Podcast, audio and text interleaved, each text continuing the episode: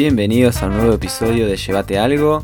Hoy voy a estar hablando con Nico Balestrini, un ex compañero mío de la secundaria, acerca de tecnología blockchain, sus orígenes, de Bitcoin y criptomonedas. Nico nos cuenta de su proyecto Carnes Validadas y cómo utilizan ellos esta nueva tecnología para mejorar la trazabilidad y ofrecer información de la cadena de suministro en la industria ganadera. Carnes Validadas representa un ejemplo de cómo la tecnología blockchain está impactando y transformando la economía real. Al final del episodio hablamos un poco del futuro y a dónde puede ir esta tecnología y Nico hasta se anima a contarnos de una criptomoneda cuyo proyecto lo entusiasma. Así que vale la pena quedarse, quedarse hasta el final. Bueno, los dejo con la charla.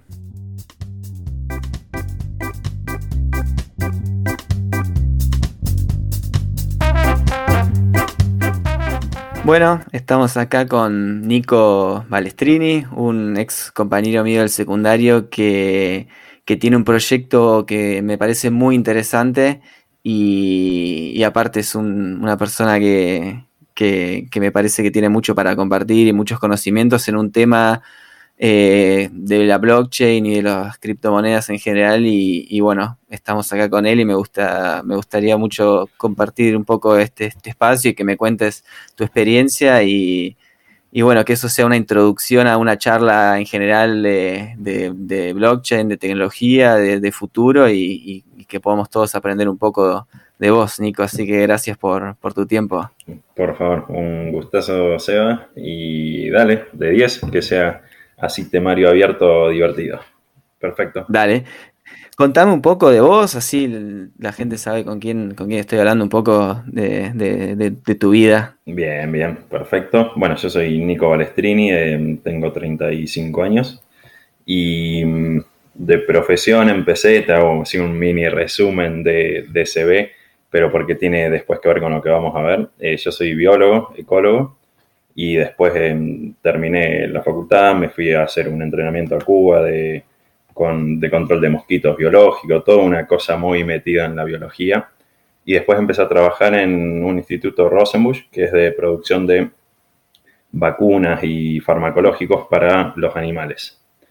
Ahí estuve un poco metido en lo que es la trazabilidad de lo que es la, la cadena de suministro de la carne, porque había un programa de productores integrados donde se juntaban varios productores, eran como 70, 75, y tenían un sistema de, producción, un protocolo, y con eso entregaban la carne este, a, estos productores integrados, faenaban y exportaban carne de premium justo a donde estás vos, a Alemania, iba para Inglaterra, toda la comunidad europea.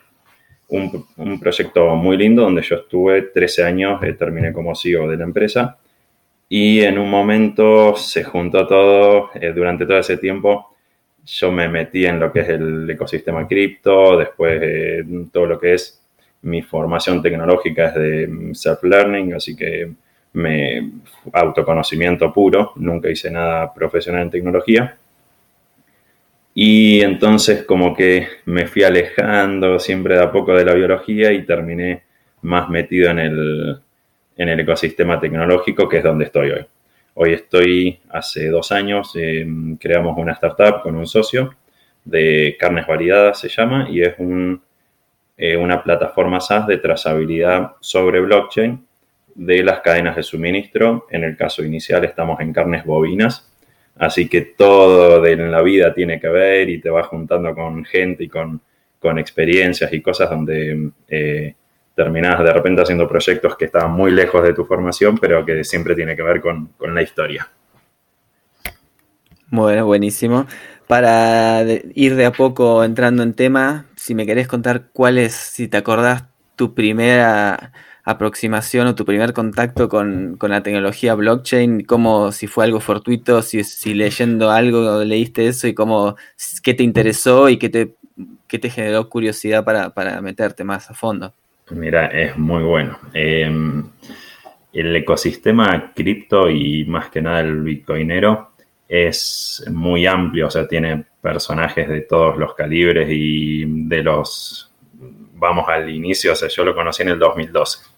Bitcoin nace en el 3 de enero de 2009 como blockchain Así que era muy en los inicios, todavía podías minar, eh, yo quería minar con una notebook, viste la típica también de me perdí millones porque no lo terminé haciendo, toda esa, esa historia divertida, pero el por qué lo conocí, eh, yo tengo una filosofía medio de vida más tirada hacia el anarquismo, o sea, bien anarquista, pero eh, el anarquismo ahí a través de una página y todo, decía, hay una forma de tener una moneda donde vos sos un poco el dueño de tus finanzas.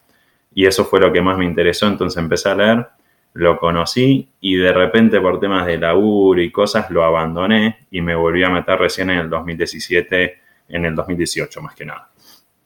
Eh, esa, ese conocimiento de, de, entrar al ecosistema cripto o de entenderlo fue muy de finanza personal.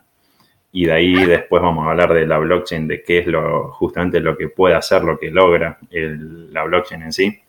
Pero fue quizás eso lo que más me interesó de, ser eh, libre, por así decirlo, financieramente, donde yo soy el dueño de mis monedas y no tengo que estar esperando de que eh, el banco me permita sacar la plata, venimos de Argentina nosotros dos, así que conocemos lo que es que te, que te cierren las puertas del banco. Entonces eso fue lo, que más me atrajo en los inicios, cosa que con el tiempo eh, estamos utilizando hoy la blockchain para algo quizás distinto a lo que es lo financiero, pero, pero ya nos vamos a meter ahí con lo que es el proyecto en sí. Perfecto, claro. O sea, el, concepto de que se dice mucho de descentralización es lo que más te atrajo. Tengo entendido que el famoso eh, Satoshi Nakamoto, que nadie sabe bien si es alguien, un grupo de gente, quién es, pero nace un poco en, respuesta a la crisis financiera de las, de las hipotecas subprime de Estados Unidos y como un cierto descontento con el sistema financiero como era. Bueno, entonces eso es lo que más te, te atrajo en un, comienzo, tengo, entonces entendí bien. Sí, sí, sí. Y, mira, ahí eh, te comento bien de Bitcoin y, la blockchain en sí, los orígenes, porque claramente viene por ese lado. Eh, lo que es el funcionamiento de la blockchain de Bitcoin, Bitcoin es la, la, moneda, la criptomoneda, y después blockchain es la tecnología que, permita, que permite que exista esa criptomoneda. Hoy ya hay 6.500 o 7.000, 8.000 criptomonedas que utilizan esa base que se originó en el 2009, con un montón de forks y, separaciones y mejoras, pero eh, todo viene de ahí. Y en el 2009 lo que se hizo en realidad se puso en práctica algo que se vino estudiando desde 1960, 70, más que nada después en los 80 y los 90, donde eh, se trabaja mucho con criptografía para justamente eh, trabajar en la privacidad de las personas. Entonces tenías, eh, por eso yo lo, conocí, porque tenías los grupos en el 90 de los eh, criptoanarquistas y los cypherpunks, que a veces mm, a gente, viste, quizás fuera del ecosistema te asusta el nombre o lo que sea, pero en verdad es gente que trabajó mucho en la privacidad y en la seguridad de los datos. Como que se adelantó al inicio de, de la era de la información de Internet de los 2000 y ya en el 93-94 imaginaron de que podía llegar a existir una moneda que sea descentralizada donde vos seas el dueño, pero si existe eso, tiene que existir la privacidad, tiene que existir de alguna forma el anonimato y entonces trabajaron muchísimo en eso, donde se junta la criptografía del mediados del 1950 en adelante con formas tecnológicas de que no haya un doble gasto, por ejemplo. Ese es uno de los segundos pilares del Bitcoin, donde vos tenés una base de datos que conoce muy bien si vos transferiste a algún lugar, ese gasto tiene que ser eh, inmediatamente reconocido y aceptado por la red para que vos no puedas volver a gastar, que es el mítico doble, doble gasto. Entonces, esa unión de varias eh, teorías eh, financieras y, y tecnológicas permitieron en el 2009 crear el primer Bitcoin. Satoshi Nakamoto, sea quien sea, en realidad se merece un premio Nobel, eh, no sé, dáselo a, un árbol, pero es excelente lo que se hizo porque crearon la base de lo que no solo es las finanzas, sino que ellos crearon un, eh, un libro contable descentralizado. Ese que es justamente la blockchain. La blockchain funciona como un libro contable descentralizado. Vos tenés como si fuera el papelito del verdulero que iba anotando todas las cosas. Hoy eso lo, lo podés blockchainizar o está blockchainizado. Entonces, em, siempre se conoce de que algo fue de esta forma, es inmutable esa información, es compartida entre todos, abierta, que ese es otro de los puntos muy fuertes que tiene todo lo que es el, ecosistema blockchain, donde la información es abierta cuando uno quiere abrirla. Entonces, se trabaja mucho sobre el anonimato, la privacidad y, la información. Eso fue lo que terminó como de, de captar mi atención y la de muchos que se metieron en Argentina en ese momento. Eh, eh, empezó también con Casares y, toda la gente que, fueron cracks de Argentina y, armaron cosas muy lindas. Creo que algo que es difícil de, entender en este sistema para los que no los que no vienen del tema o no o lo escuchan un poco así de oído es que estamos un poco acostumbrados a que todo lo que nos rodea funcione con sistemas centralizados por ejemplo, quiero emitir mi, el documento nacional de identidad, bueno, hay una autoridad encargada de todo eso. Quiero sacar un registro de conducción, hay una autoridad. Quiero emitir moneda, bueno, el Banco Central de cada país. O sea, todo está basado en estructuras centralizadas que eh, por una cuestión de costumbre o de que nacimos en eso, tienen nuestra credibilidad. Eh, y este sistema viene un poco a desafiar eso y creo que, eh, no sé, corregime vos, es lo que viene un poco a, disromper, no sé si está bien dicha la, palabra, pero, a, desafiar, a, desafiar ese, ese sistema.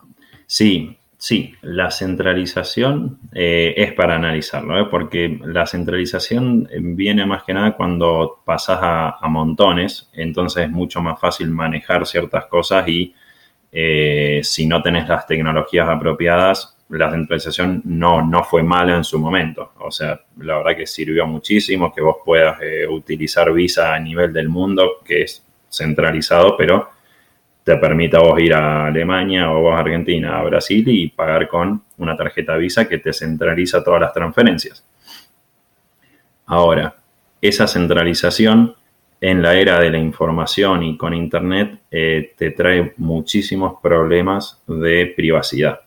Por ejemplo, vos podés, si sos centralizado y mi email es centralizado con Gmail, mi banco es central, mis finanzas son centralizadas con el banco y mis redes sociales son centralizadas con Facebook, yo no tengo información porque todo lo tiene otro. Entonces, ahí viene que viene un poco todo de la mano esto que también blockchain, pero también lo que son las identidades eh, autosoberanas identidad digital autosoberana.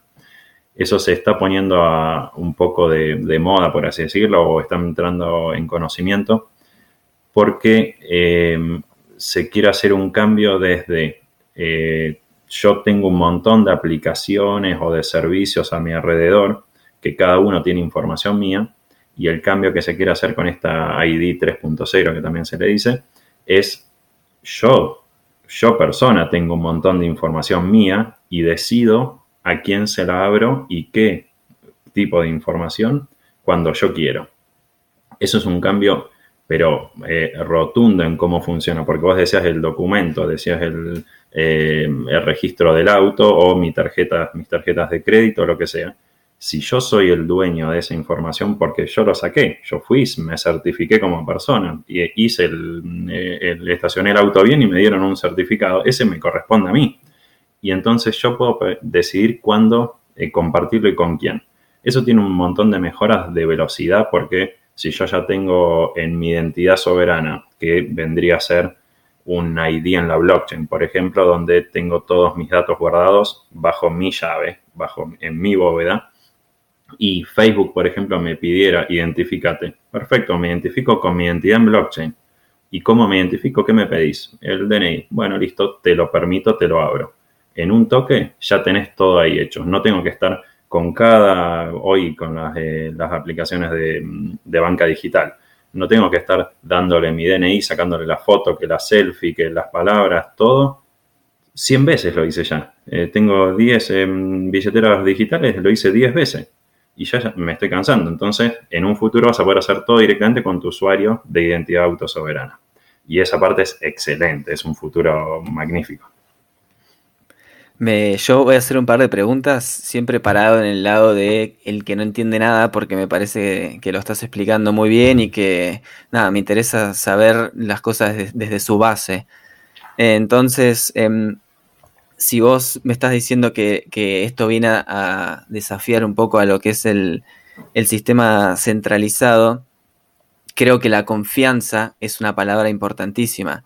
Entonces, ¿cómo sabe la gente o cómo sé yo si algo, cómo me lo puedo imaginar que algo está, que lo tienen todos, que, lo manejan todos, dentro de esos todos, hay alguien que tiene más poder sobre otro y esa información por está, digamos, en peligro porque esos todos, alguien se pueden juntar y, juntar fuerza entre y, tener esos famosos, creo que en ese 51% ataques. Eh, bueno, si me puedes, eh, eh, para, para perderle un poco el miedo y, entender un poco mejor qué, es esto de que todos tengan todo.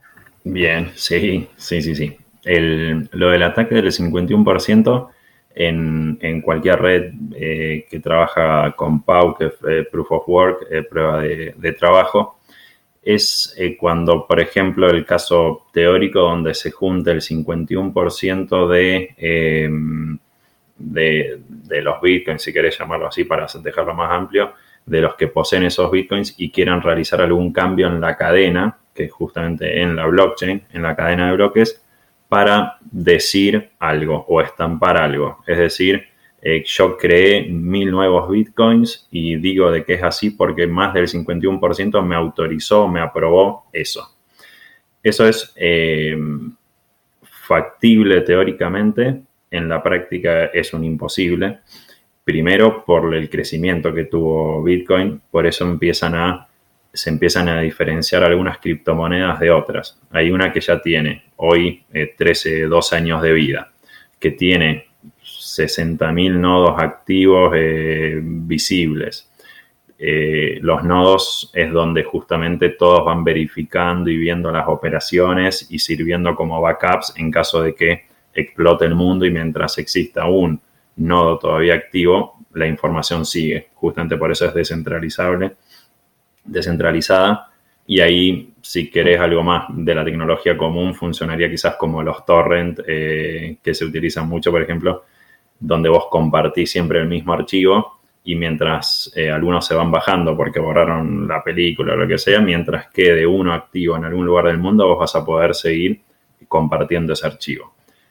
Blockchain funciona de, de esa forma, entonces el mundo está lleno de nodos que normalmente es gente muy con ganas de compartir y de servir al ecosistema. Por ejemplo, yo soy un nodo Bitcoin y, no, no hago nada, consumo un poco de electricidad, pero creo en que es importante que yo esté metido para ser una persona más que valida todo o que tiene una parte, ahora tengo la totalidad, pero que, que, si pasa algo, yo soy un backup. Entonces, eh, para ir un poco a la pregunta de, de los miedos, no, no tienen que existir porque ya de por sí todo esto es mucho más seguro que exista un banco que tiene tu información. Porque el banco, pasó también en Argentina y en muchos lugares del mundo, desaparece un banco y se queda con la plata. Porque el banco es una entidad donde vos otorgaste y diste eh, el poder de decisión a ellos. Vos ni sabés, vos depositas mil dólares hoy y no sabes en qué los están usando. Vos solo sabes que están ahí y con suerte te dan algo. Hoy hasta en día hasta tenés tasas negativas así que te quitan. Entonces, eh, ya es un avance pero grandísimo. Y después cuando te metes en lo que es la tecnología, terminas de darte cuenta donde la posibilidad de falsificación no existe. Hoy Bitcoin tiene 12 años. Es la tecnología que creo que más fustigaron o, quisieron eh, corromper de alguna forma por lo que brinda futuro. Y no hubo ni un hackeo, no hubo nada. Lo que sí tenés es malos manejos de la persona misma que se metió quizás en Bitcoin. Por eso aparecen muchas noticias de se perdieron eh, mil bitcoins. Se pueden perder, pero porque no, no, se pierden en algún lugar de la nada, sino que la persona que era ya el dueño de su bóveda perdió la llave. Y ese es el nuevo también, un nuevo paradigma que hay, donde si vos querés ser el dueño de tus finanzas, tenés que ser mucho más responsable también. Porque ya no es de que voy al, cajero y digo, che, se me blanqueó, eh, me olvidé la clave de la tarjeta, me la blanqueás. Vos sos el dueño de tu tarjeta ahora. Entonces hay que empezar a, hacer esa culturización de mi, mi seed, viste la, la frase de semilla, mi semilla de mi billetera, guardala muy bien, tenés que ser responsable porque llegás a perder el celular y no tenías eso y perdiste todo. Entonces, eh, hay un lindo trabajo de, mismo de, conocimiento de las personas, pero todo te lleva a, mayor seguridad, a, mayor libertad claramente y, y, más que nada es mucho velocidad y automatismo. Pensá que la red Bitcoin y cualquier cripto está 27, 24, 7, 365, o sea, hace una transferencia a las 000 horas de, año nuevo y, y, le va a llegar a tu amigo. Eh, eso es excelente también. Entonces, va todo de la mano de la libertad de, movimientos. Excelente, me gusta mucho esa otra cara de la moneda, eh, de la que la libertad y todo lo que propone viene de la mano con, con mayor responsabilidad, mayor responsabilidad de educarse, de, pero bueno, es un poco como, como la vida, hay que hacerse cargo de, las cosas y, en definitiva los sistemas centrales permiten un poco delegar y a veces la gente indirectamente le gusta eso porque eh, no quiere interesarse, es más fácil. Entonces, bueno, esto también te demuestra que si, si lo querés y te, y te informás, puedes tener eh, beneficios. Una última pregunta un poco así general para entrar en tu proyecto que me gusta mucho pero para tener una base me parecía bueno poder hablar un poco de esto. En, mis comienzos, eh, no soy un experto en el tema, pero me, gusta. Me, costó, me, costó un poco entender cuál era la diferencia entre la tecnología blockchain, el papel que juega Bitcoin. Quiero decir un poco cómo lo entiendo yo y me dirás si, es correcto mi, idea. Vale. Eh, en, como yo lo, entendí, el Bitcoin es un poco la forma que encontraron los desarrolladores de eh, incentivar o motivar a la gente a participar en el, ya sea en el minado como en el mantenimiento de, la red y estos nodos que, existen para, para, agregar los, los, bloques a la, a la cadena. Entonces, bueno, no sé si es muy simple lo que digo, pero quería que me cuentes un poco cuál es el papel de, Bitcoin en, la tecnología blockchain. Bien, bien. En el tema, eh, está muy bueno el tema del minado y los nodos. Eh, en un inicio, te decía yo en el 2012, vos podías minar tus propios Bitcoin con una tarjeta gráfica, una computadora muy rudimentaria, porque justamente Bitcoin nace con también una teoría matemática atrás que va al distinto a lo que son los, eh, los estados-nación. ¿Qué quiere decir? Bitcoin nace con una idea, es decir, una fórmula matemática donde ya sabes que se van a generar solo 21 millones de Bitcoin en toda la vida de esa blockchain. Entonces, cada año que pasa se va haciendo más difícil crear nuevos Bitcoins pero esto es por un, por un sistema donde cada cuatro años se genera el famoso halving que eh, te parte a la mitad la cantidad de bitcoins que vos creás cuando generas un nuevo bloque. Eso es importantísimo porque también eh, es una fórmula matemática donde trabaja con, en vez de tener cada vez más inflación, es deflacionaria. Por lo tanto, siempre por eso los bitcoineros son del holding, de, guardar y mantener, porque vos estás trabajando sobre una moneda que cada vez va a ser más escasa. Y si cada vez es más escasa porque los que las crean cada vez crean menos, entonces eh, nacimos en 50 bitcoin cada vez que minabas. Ah, después pasó a 25, pasó a 12,5 y estamos en 6,25 en dólares creció muchísimo porque el Bitcoin se hizo cada vez más caro. Entonces esos 6 valen mucho más que los 50 de antes. Pero en moneda es mucho menos. Entonces eh, no tenés ese riesgo de que, por ejemplo, pasó ahora en Estados Unidos, emitió 50 mil millones de dólares para alguna crisis que ocurrió. Eso vos sabés que a futuro va a traer de alguna u otra forma. No sé si inflación directa, ¿viste? Pues está esa discusión de los economistas que sabrán mucho más que yo, pero eh, sí saca plata de la galera, por así decirlo, y aparece en algún lado. Acá vos estás trabajando con algo que es muy, eh, muy, muy coherente en lo que quiere hacer a futuro. Entonces nunca puede haber alguien siquiera que lo, que lo modifique eso. Entonces yo hoy compro un Bitcoin y yo sé lo que va a pasar. Sé que el año que viene eh, se va a minar menos, sé que el otro año se va a minar menos y así hasta 2142 que se generaría el último Bitcoin, por ejemplo. Em, entonces, ahora ya me perdí con la pregunta, pero quería, quería ir a, eso de... No, no, digamos, el, el Bitcoin sería el incentivo que tiene la gente económico a, ocuparse del mantenimiento de la red y de todo. Bueno, exacto. Eh, entonces, mm, ahí eh, con los mineros, ahí empezó todo. En el 2012 era muy fácil minar. Hoy vos para poder minar la verdad es que necesitas eh, placas gráficas y computadoras muy, muy, no grandes en, en tamaño, muy veloces, para ponerlo bien y se empiezan a formar esos pools de minería donde hay galpones gigantes que eh, trabajan para minar porque todo se basa en una teoría de, computacional para poder minar.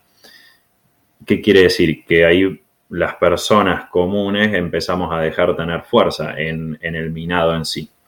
Pero podés trabajar desde otro lado en el ecosistema que son los nodos. Los nodos lo que hacen es ir eh, teniendo toda esa información de lo que se va minando, de las transferencias que se van realizando, entonces sos como alguna forma un, te volvés más responsable y sos parte como si fueras parte de un servidor del banco centralizado de su momento. Y eso es importantísimo porque eh, lo podés hacer gratis, no vas a ganar nada con eso, no, no vas a ganar nada, pero mientras existan muchas de estas personas que creen en, algo, eh, son los que validan después de que cualquiera de los 7.500 millones de personas que hacen una transferencia es coherente y es válida y está guardada en la blockchain. Así que cuando siempre que se habla del ecosistema Bitcoin, es importante conocer eso. Como en cualquier proyecto de la vida, hay gente que está un poco más involucrada, otros que lo usan y no se involucran tanto. Eh, y, eso se va dando naturalmente, no es algo, viste, específico donde hay que pagarle a alguien. Lo haces porque tenés ganas, porque crees en que hay otras formas de, manejarse. Y eso contribuye un poco al, famoso efecto de red o network, ¿no? 100%, sí, sí, sí. Y, viene a lo que decíamos al inicio del open source. Em, siempre que vos tenés algo que lo maneja la comunidad, eh, que es el código abierto, ¿no? Que lo maneja la comunidad en sí, eh, es importante que haya personas involucradas siempre que haya un proyecto, mientras más interesante es el proyecto, más gente involucrada hay.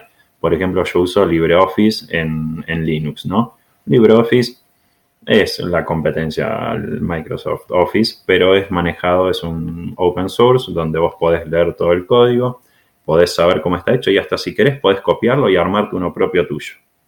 ¿Te vale de algo eso? Eh, si es abierto, o sea, sí, yo me hago el mío y no sé, empiezo a, a ponerle cosas distintas que son los forks, ¿no? Eh, ¿Y de qué me sirve? Si después los otros son 10.000 chabones que les encanta hacer algo y lo van mejorando, para eso uso LibreOffice. Y eso es lo que hago. Entonces, eh, soy una parte que no estoy con, no, como no soy programador, no los ayudo quizás en, las mejoras del LibreOffice, pero sí lo estoy usando y si veo algún bug, algún error, quizás lo informo y les digo, che, tengo este problema. Eh, y eso genera una comunidad que no necesariamente, yo digo nerds con mucho cariño, eh, porque comparto trabajo todo el tiempo, pero no es que es una comunidad de nerds, al contrario, Bitcoin es un ecosistema hiper amplio donde tenés al fundamentalista eh, liberal, no libertario de anarquista, sino el liberal de economía liberal, tenés al de derecha, tenés al de izquierda, tenés al, al anarquista, al anarquista criptográfico, que es distinto mismo al anarquista de filosofía. Es un mix de todos, porque cada uno le entendió lo, bueno que tiene atrás la, tecnología y lo que te da. Perfecto. Bueno, ahora me gustaría entrar un poco en tu proyecto porque me parece espectacular como para salir de lo que, si bien el que entiende todo esto le, le hace mucho sentido, puede tener un cierto nivel de abstracción. Entonces, me parece que, que, tu proyecto es un ejemplo espectacular de cómo se puede aplicar la blockchain al, a la economía real.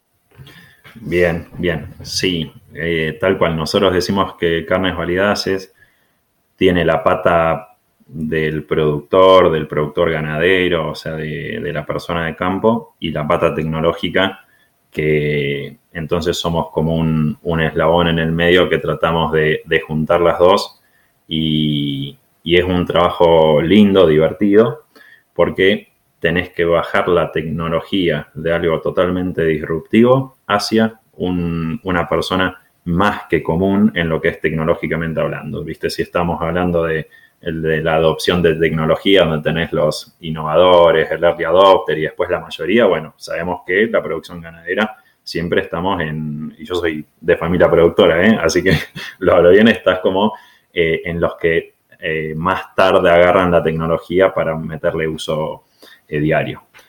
Entonces, carnes validadas, y te sigo más que nada por la parte de blockchain primero para después bajarlo al productor. Eh, justamente hablando del código abierto, nosotros trabajamos sobre lo que es eh, la tecnología blockchain, pero le damos un uso completamente distinto. Carnes Variadas no, no trabaja sobre financiero, ni sobre la moneda, ni criptomoneda, sino que utiliza la blockchain en la parte de el libro contable descentralizado. Nosotros en la parte de contable lo pasamos a un libro eh, de certificados eh, descentralizado. Entonces, esto se, está poniendo de moda a partir del 2018, 19 diría más. Em, se está trabajando mucho en las cadenas de suministro de cualquier cosa. Yo ahora te voy a hablar del proyecto que empezó con carnes bovinas, pero eh, cada uno haga la, idea de lo que quiere con limones, con, con pescados, haga lo que quiera lo que más le venga a gusto, pero la idea es poder utilizar una tecnología que te permite guardar información segura, inmutable, fidedigna en una base de datos como la blockchain para que cualquiera en el resto del mundo pueda después observarla. ¿Qué quiere decir? Vos eh, soy como consumidor. Si vas a un supermercado, ¿Te gustaría conocer más sobre un producto que alguna vez compraste? Sí, totalmente. La transparencia hoy en día a la gente le importa mucho. Bueno, blockchain lo que permite es justamente eso. Todo lo que se trabaja en, en la cadena de bloques después puede ser mostrado al consumidor. Y te hablo de consumidor como también puedes decir dentro de una cadena de suministro, ¿no? Vos tenés siempre muchos ingredientes y todo, cada ingrediente puede tener su trazabilidad y eso es lo que hace en el caso de carnes validadas. Te, me meto bien para comentar ahí un poco cómo funciona en, en carnes. Vos en la cadena de ganados y carnes que se llama, una cadena de suministro normal, tenés al animal que está en Argentina eh, cada país tiene sus, eh, sus eh, formas de producción, pero en Argentina estás como 16 meses en el campo, el animal es una, producción muy sana, muy sobre pasturas normalmente. Argentina es bien grande y tiene, la verdad, campos hermosos. Entonces está 16 meses el, el animal en el campo, pero pasa por tres establecimientos distintos, probablemente. Quiere decir tres dueños distintos. ¿Qué quiere decir? Hoy un dueño tiene un sistema de gestión ganadero, eh, dice tengo 100 animalitos, eh, les los pesé, entonces me pesan 100 kilos, eh, le apliqué alguna vacuna, algún tratamiento, es de esta raza, es un bovino, o sea, definitivamente yo sé que tengo animales en mi campo. como que tiene un montón de eventos y características esos animales que el productor que los tiene sabe cuáles son. Ahora, los vende. El que recibe los animales recibe un, animal físico, la, vaca. ¿Dónde está toda la info que es el otro anterior eh, generó? La perdió. Porque no existe más, porque todo quedó en un Excel del productor ese, en el sistema de gestión. o mm, eh, en un papelito que muy bien se solía utilizar el, cuaderno en la manga. Lo que hace Carnes Variadas es juntar toda esa información a través de, una plataforma en la nube, eh, muy simple, o sea, es intuitiva, ya está todo armado para que vos directamente puedas cargar todos esos datos del peso de la especie, la raza, la categoría del animal, el sistema productivo en donde está, le estás, con qué lo estás alimentando. Toda esa información la vas cargando durante la vida del animal y cuando querés pasársela a otro, listo, le transfiero el token vaca, que es la identidad digital de ese animal, al próximo en la cadena. Y así sucesivamente hasta que llega al consumidor. Entonces el consumidor lo que empieza a recibir es toda la historia de ese animal contada fidedignamente por, los, por cada eslabón. No es que el último, el que va a vender, carga archivitos y los metió en la blockchain y pasan. No, acá toda la historia de vida del animal es contada por cada uno. Y eso es importantísimo porque le estás de alguna, eh, de esta forma estás empoderando al productor a que todo lo que hace, primero lo haga mejor todavía, porque va a llegar esa información a otros lados. Y segundo, le estás eh, dando valor a la información que generó en, el tiempo. Entonces ya no estás vendiendo un animal, estás vendiendo un animal más información, porque esa información es valiosísima. Si vos tenés una cadena de suministro que está buscando animales que coman solo en pasturas naturales, yo te puedo mostrar que vivió solo en pasturas naturales y esperaría diferenciarme con eso, porque quizás antes vos no sabías que la comprabas. Ahora que yo produzco de esta forma, me diferencio y quizás valgo más. Nunca se sabe, viste, en las cadenas de suministro el, tema del valor es algo muy especial, pero estamos seguros de que te vas a diferenciar, vas a tener mayor confianza con el siguiente y vas a estar mostrando los datos. Entonces, vos en, en Alemania, cuando te llega un corte de carne de una marca Argentina, por ejemplo, vas a tener un QR en el producto. Ese QR no te va a llevar a una página web que te dice, sí, producimos así. Te va a llevar a la información de ese corte de carne. Este corte viene de este tipo de animales que estuvo desde el 1 de marzo hasta julio en este establecimiento, después en el otro y cada uno con distintos sistemas productivos. Fue pesando esto.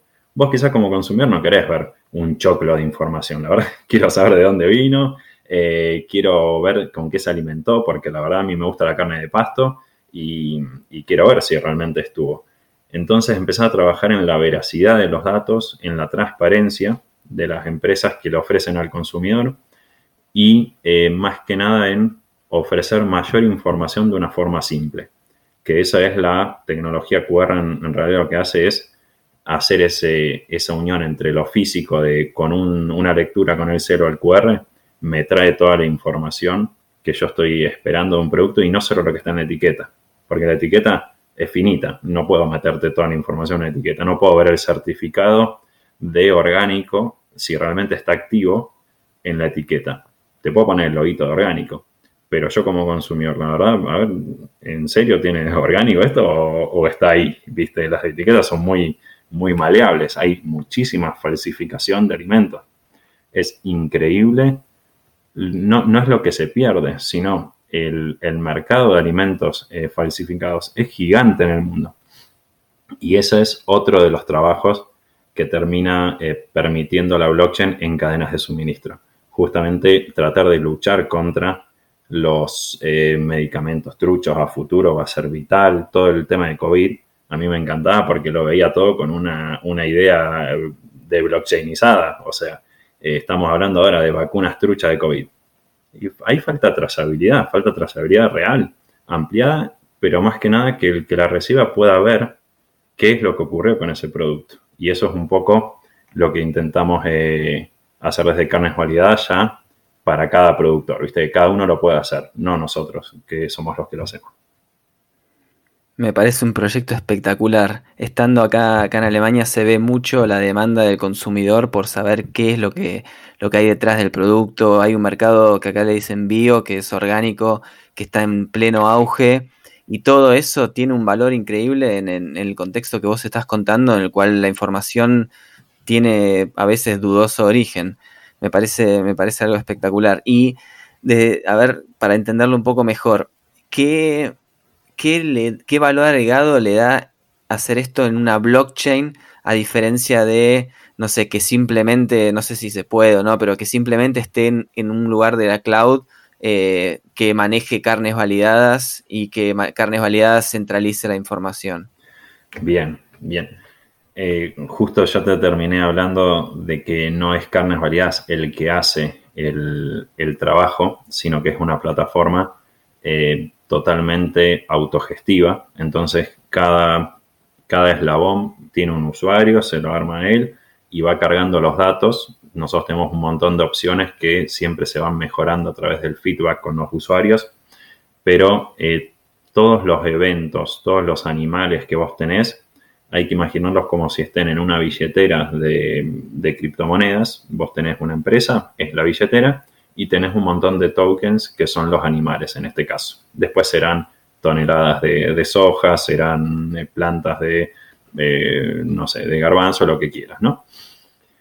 Pero eh, cada animal es un token vaca. Es un, nosotros trabajamos con tokens no fungibles y esa es la gran diferencia con las criptomonedas. La criptomoneda siempre un Bitcoin es un Bitcoin, un dólar es un dólar, he pasado a, moneda fiat. En cambio, cuando vos hablas de biológicos, un animal nunca es igual a otro animal, porque esta vaca recibió este tratamiento, esta recibió otro, pesa distinto, por lo tanto, valen distinto. Entonces nosotros trabajamos sobre una tecnología en blockchain que permite justamente identificar inequívocamente a un animal. Entonces, es como que le des el DNI. Siempre esa vaca, desde que se dio de alta en la plataforma hasta que es el corte del producto, tiene una identidad única. Y vos le vas generando todo un historial de vida. Em, después, eh, perdón, y para, em, para no irme por las ramas, estoy aprendiendo, la pregunta bien era hacia no, como que, ¿cuál es el beneficio de que esto se, se canalice a través de la blockchain a diferencia de, otra tecnología que, se pueda... Te, digo que soy irme por las ramas, pero siempre bueno. No, me encanta. Entonces, iba esto, cuando vos tenés un, un, usuario que realiza sus propias cosas y tiene su propia billetera con sus propios eh, tokens, empieza eh, Carnes Variadas no tiene nada que ver como centralizador, sino que al contrario, nosotros ofrecemos la blockchain en la cual cada uno va trabajando. ¿Qué quiere decir? Cuando pasa esto al consumidor final y el consumidor quizás duda, porque duda de muchas cosas y tiene toda la razón, y saber, esta información que me está llegando a mí, me la puso hace dos días el Carnes Validadas como empresa, o el comercializador y me está diciendo de qué es esto, pero porque agarró cinco papeles y, me los muestra y los puso en una nube, o tiene un fundamento esto. Y ahí es donde blockchain tiene muchísimo que ver. Cuando vos trabajás siempre eh, sobre una blockchain, la información es inmutable. Es, es imposible que, la hackeen, de que alguien eh, diga este documento de la otra forma, siempre que eh, el trabajo haya sido ordenado. Por eso es muy importante también las fechas y, los trabajos de cada eslabón. Entonces, eh, vos vas a ver un documento o, el animal estuvo hace 18 eh, meses en tal establecimiento con tal RENSPA, es como se ubican los establecimientos oficialmente. Entonces empezás a trabajar con un montón de documentos que ya están en la blockchain hace tiempo y eso lo que te hace es sumar confianza que la información eh, es real. No te digo, hay que tener siempre mucho cuidado con las nuevas tecnologías de, decir que es la panacea eh, blockchain, porque cuando trabajas con cadenas de suministro, eh, siempre hay empresas o personas que trabajan para romper todo, ¿viste? Para los que trabajan mal, trabajan justamente para encontrarle la vuelta a todo lo que hace blockchain es bajar muchísimo, muchísimo los riesgos de, eh, que a vos te llegue algo con que, se le cargaron los datos hace cinco minutos y, entonces sale como que si fuera así la información, pero en realidad no lo es. Ese es un poco eh, los beneficios grandes y después tiene un montón, pero por eso no me quiero ir por las ramas, tiene un montón de beneficios de empoderamiento de los eslabones y los usuarios, que ahora me meto pero después, pero es importante eso. Siempre las tecnologías surgen para mejorar, pero es muy poco probable que haya una tecnología que te mejore todo. Em, y lo mismo pasa con el financiero. ¿eh? Blockchain es la tecnología que soluciona la descentralización, em, ser vos tu propio, tu propio banco, por así decirlo, pero tenés otro camino donde vos tenés las aplicaciones en el celu, tenés que tener cuidado, viste, de bajarte la correcta. Entonces, todo siempre tiene em, trabajos por detrás o mejoras eh, que, a lo que voy es nunca podés confiarte de una sola cosa. Trabaja bien, trabaja coherentemente, elegí eh, comunidades o blockchains o empresas que, sean coherentes en, en, la filosofía y en el trabajo. Por ejemplo, hay 7.000 criptomonedas. Cuidado, porque 4.000 son mentiras son, eh, vas a comprar esa cripto y de repente desaparece la empresa o, la cripto y esas son las típicas, eh, las shitcoins o las monedas, eh, para no decirlo, queda mejor en inglés, así que lo dejo ahí, donde hay que tener cuidado. Entonces eso es uno también de los usos quizás malos de la blockchain. Cuidado, no, que una, una tecnología nunca te soluciona todo de una, tienes que tener todo un, un trabajo atrás. Sí, siempre el ser humano le va a encontrar la vuelta también a, lo que nació con el, con la intención más, más benéfica para, para sacarle un rédito negativo, pero eso está, está en, todos, en todos lados. Y ahí está el consumidor que con información abierta es el que controla. Eh, esa es la función en este caso del consumidor donde va a decir, che, a ver, el certificado este era válido y yo lo estoy viendo y, y la verdad que sí. Y entonces eso te permite a vos como marca que hace las cosas bien, mostrar las cosas que hiciste bien. Y entonces sacás ese miedo también de los consumidores, donde hoy está lo que yo en la etiqueta eh, no me está convenciendo del todo, quiero más info y si me la estás entregando eh, con una trazabilidad ampliada, con fotos de los productores, con, con certificados, con, con todo el trabajo realizado, te voy a confiar muchísimo más. Y para, yo te hago preguntas, no quiero que, ponerte en una situación de, revelar algún dato que sea confidencial, no, no manejo bien los temas, vos me, me contestás lo que quieras. Yo quiero tratar de entender, entonces, ustedes trabajan sobre una blockchain ya existente, crearon una nueva y eh, en caso de que sea una nueva, eh, ¿quiénes son los que manejan esos nodos o cómo garantizan que sea verdaderamente descentralizado y tiene, tiene una moneda, la blockchain, que, bueno, contame un poco lo, técnico para entenderlo. Sí, mira, en cadenas de suministro lo que se está usando y cómo nosotros trabajamos es, son, eh, se llama blockchains híbridas. Esto es porque tenés muchísima información que realmente es privada y que corresponde al productor, son datos personales, eh, datos del establecimiento que eh, quieren mantenerse privados y además siempre los productores o, las empresas eh, trabajan mucho sobre la privacidad y no quieren, no, no, estás buscando una blockchain donde toda la info, eh, cuántos animales tenés en el campo.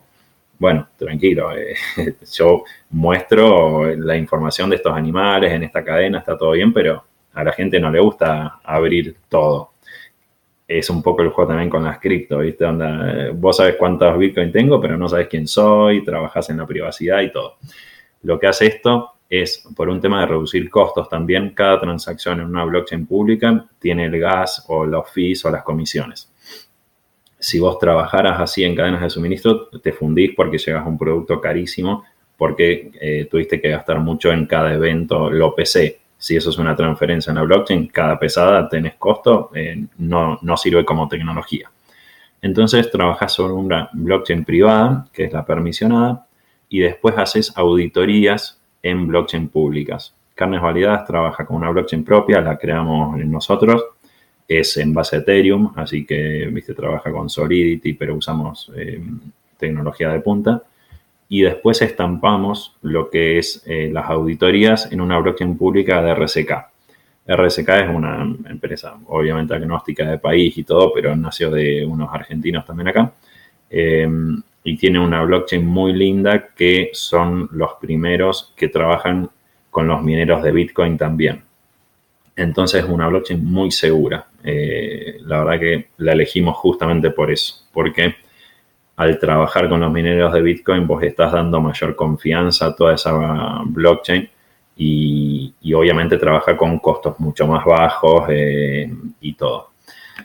Eso es un poco el funcionamiento de la blockchain como para que cualquiera, en algún caso de auditoría, ¿no? un recall, en un tema de lo que sea, podés ir y decir, toda esta info que estaba en la blockchain de carnes validadas también estaba auditada en la blockchain, en una blockchain pública.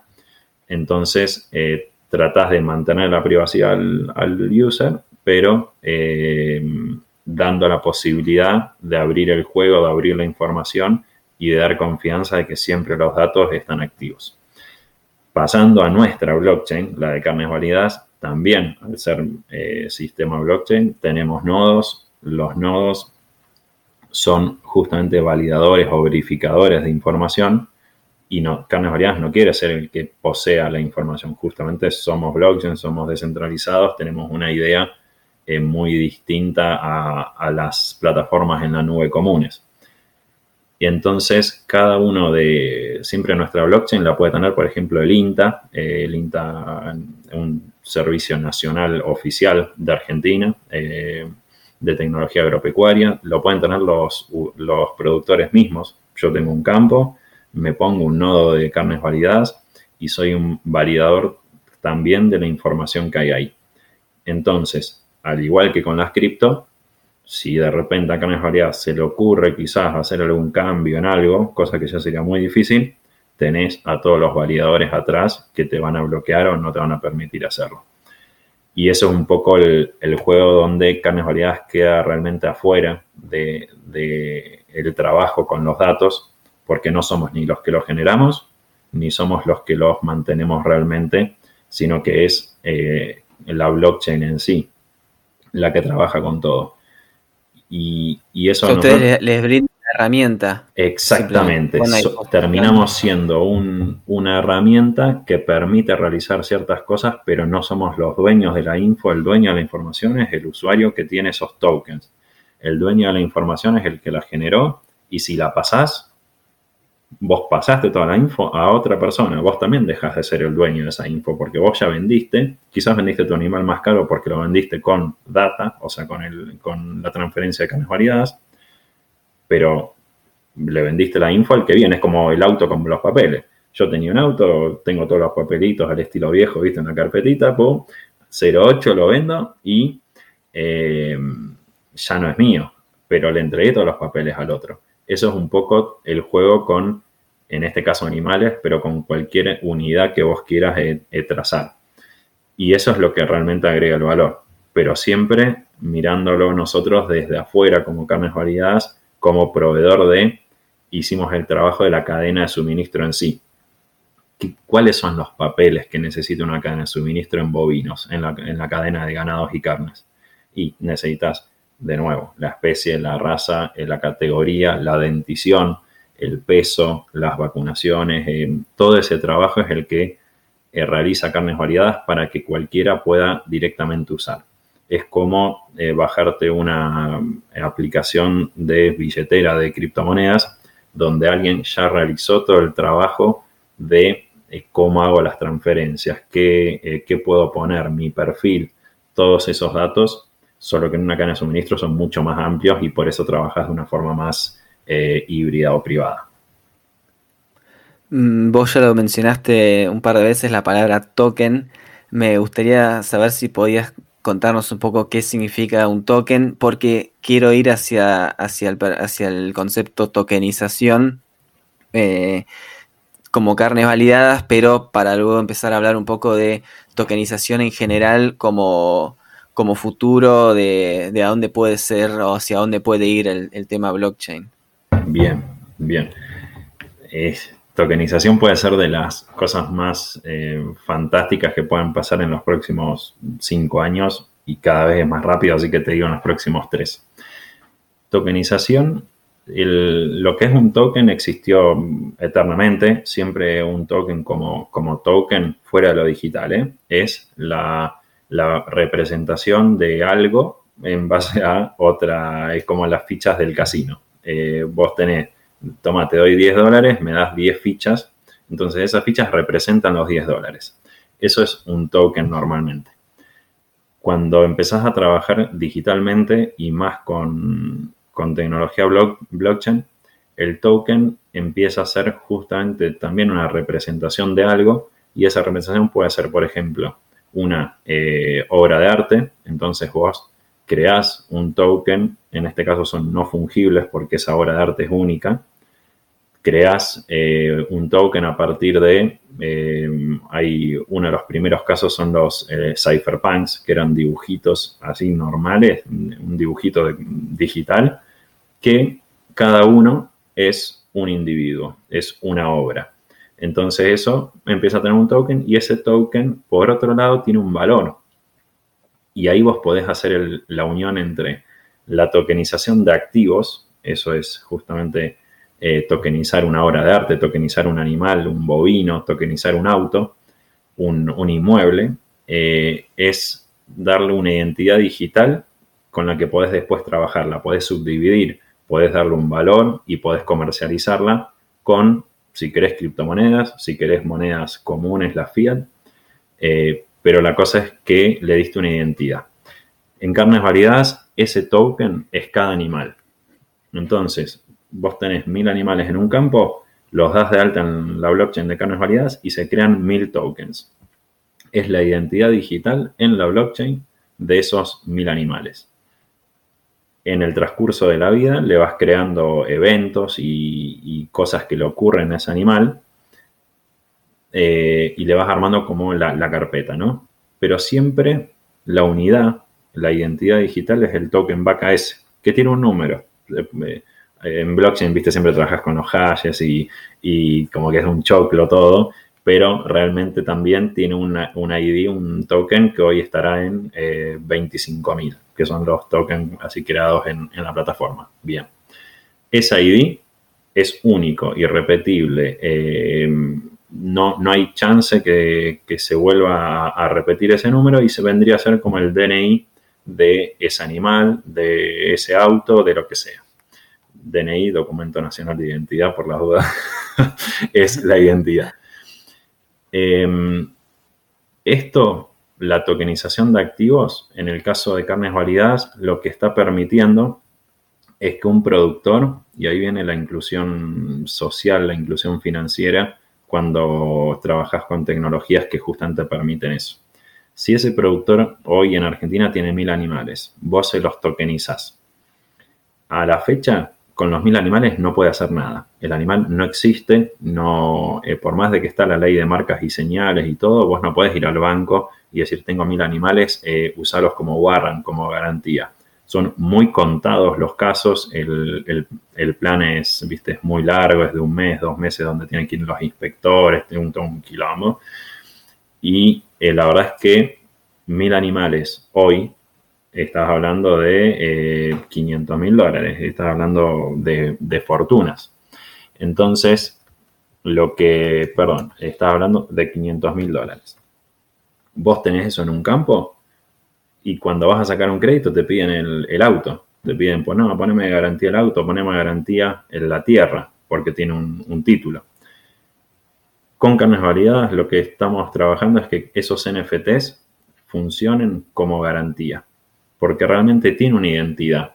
El banco, si vos decidís de esos 1.100 ofrecerlos como garantía para un préstamo, vos le vas a abrir el juego de esos 100 animales para que él pueda ver, por ejemplo, qué raza son, su estado corporal, eh, están en uso, porque eso es el riesgo que tienen los bancos y los seguros y todo, de que te lleves los animales, de que, no sé, no les des más bolas, se te mueran. Entonces, al tener información constante, empezás a trabajar con un sistema como de scoring, donde el banco puede realmente decir, a ver, este productor, me, tengo estos 100 animales con identidad, yo sé cuáles son esos 100, y eh, se los aseguro. A los, al mes hacen una auditoría y ven esos animales, cómo están. La verdad que bien, subieron de peso, los vacunaron, y eso no es de que vos estás como productor entregando la información, al contrario, estás haciendo uso realmente piola de lo que vos, de, tu información, porque estás sacando un préstamo que antes no podías. Y esos son los cambios que están ocurriendo. Cuando vos vendas los animales, ya le sacaste un préstamo, lo pagaste, vendés los animales. Ese NFT también es vendible. Vos se lo podés transferir a otra billetera, a otro usuario. Cuando vos lo vendés, decís, este NFT, ¿qué, ¿qué, información tiene? ¿Qué valor tiene hoy? Tanto.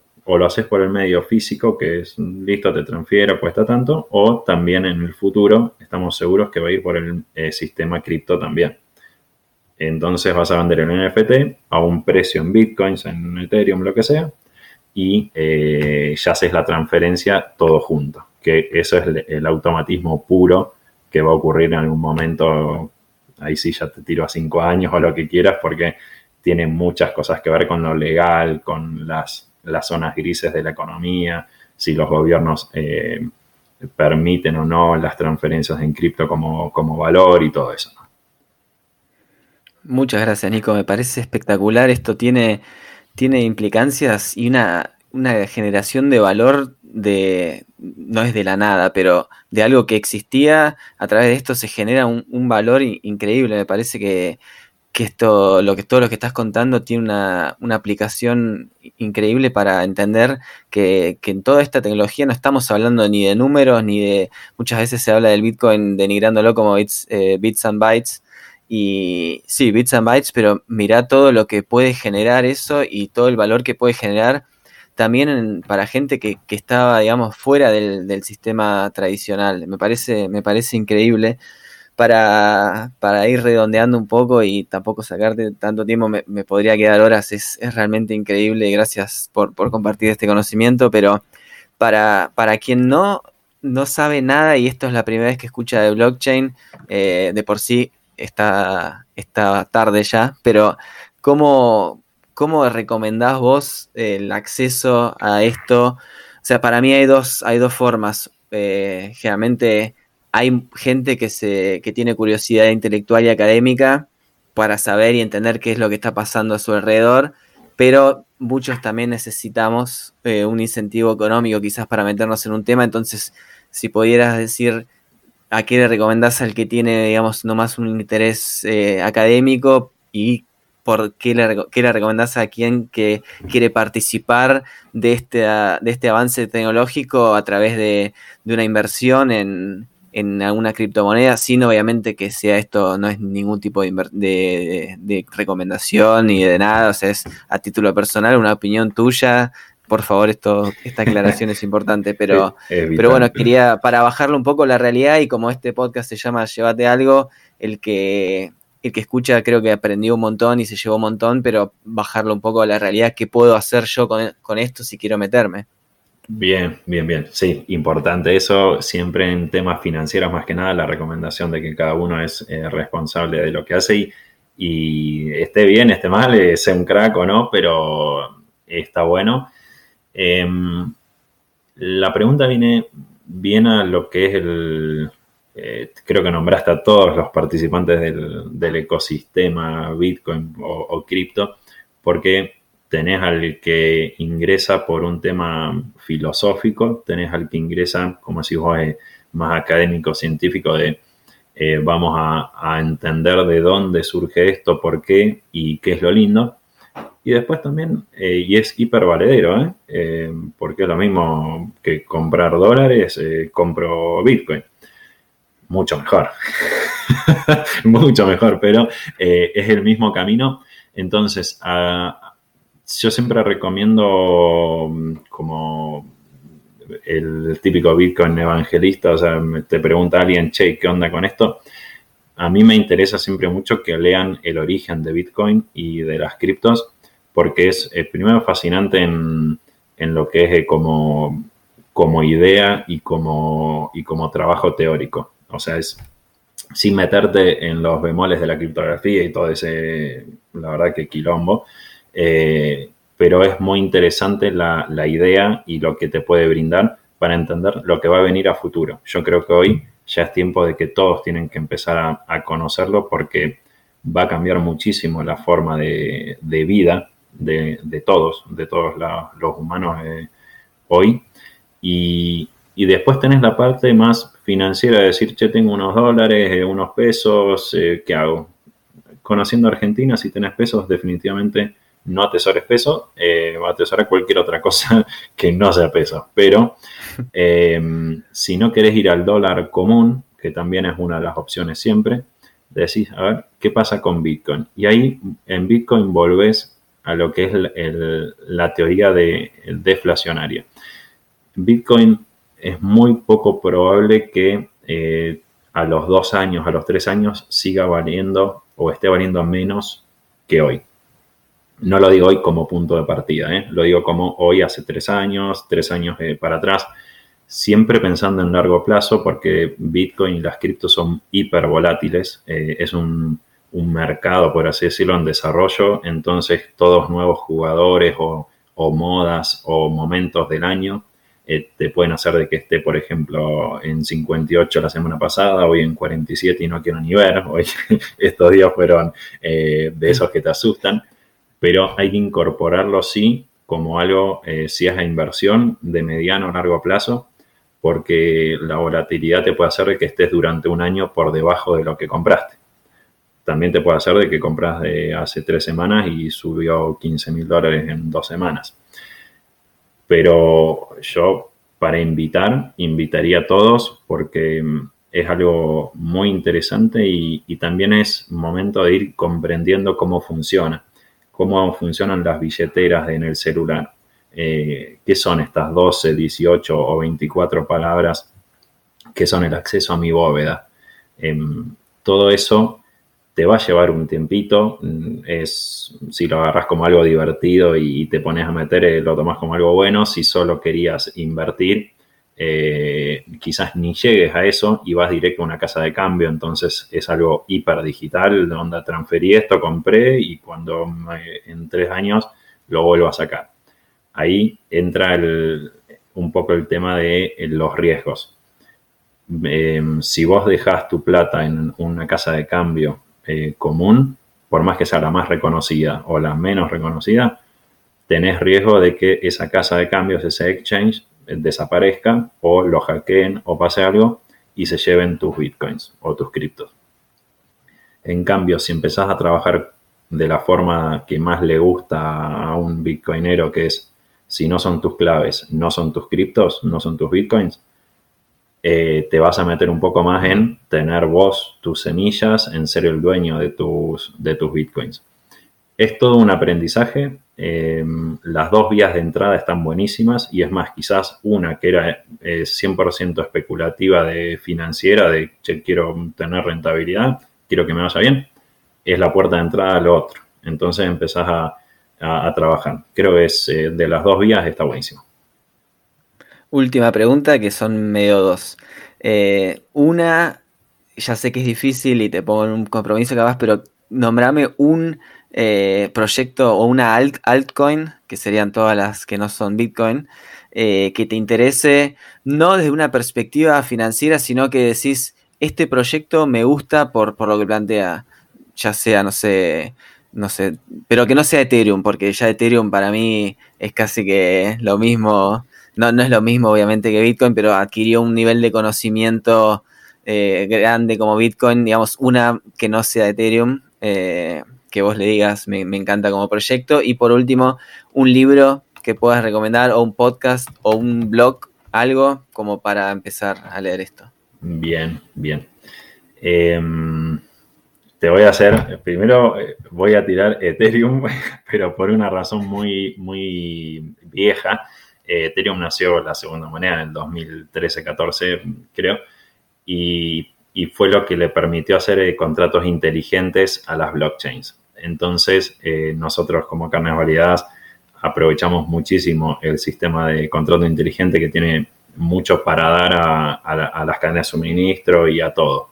Bitcoin es mucho más duro y, no quiso aceptar eso y de ahí es que salió ese fork donde em, quisieron trabajar con una blockchain más dinámica en, esos trabajos. Pero fuera de eso, que sí, ya Ethereum está consolidado, ya sabemos lo que es y, y está perfecto a mí otra que me interesa es Ada, eh, Ada mm, eh, Cardano, porque es una de las que me imagino eh, puede funcionar como moneda de intercambio diario.